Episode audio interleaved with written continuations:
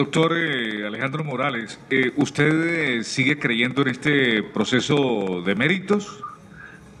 Yamil, yo hace unos meses estuve con ustedes y yo estaba seguro y manifestaba mi confianza.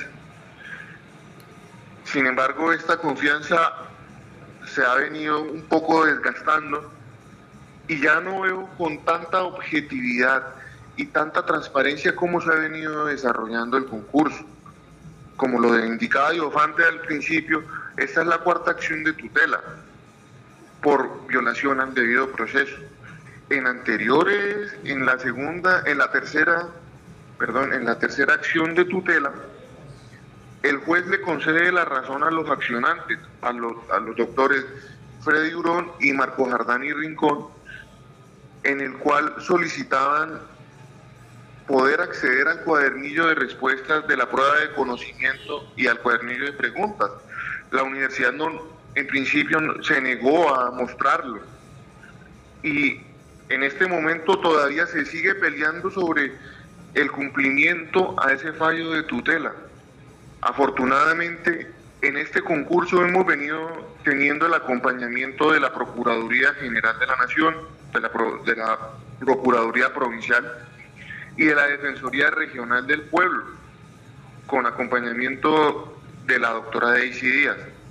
También ha estado presente la veeduría Ocaña Somos Todos, eh, representada por Luis Eduardo Carrascal, los cuales han sido unas instituciones que han venido dándonos un acompañamiento a los participantes que vemos seriamente comprometidas las garantías que está ofreciendo la Universidad del Atlántico y el Consejo Municipal de Ocaña. Abogado Alejandro Morales, cuatro acciones de tutela, ¿sí? A favor de los accionantes. Quiere decir que, o por lo que entendemos, y usted como abogado, no sé, pero con lo que ya se ha conocido y el concepto de los mismos jueces, que si hay entonces algunas presuntas irregularidades en este proceso de elección o escogencia de nuevo personero o personal del municipio de Ocaña, porque eh, cuatro acciones de tutela, vuelvo lo digo, a favor de los accionantes. ¿Podemos pensar en eso podría eh, estarse presentando esta situación, eh, doctor? No, las cuatro acciones de tutela no han sido a favor de los accionantes. Solamente una que presentó Freddy Durón y Marco Jardán y Rincón respecto a la exhibición de las pruebas de conocimiento.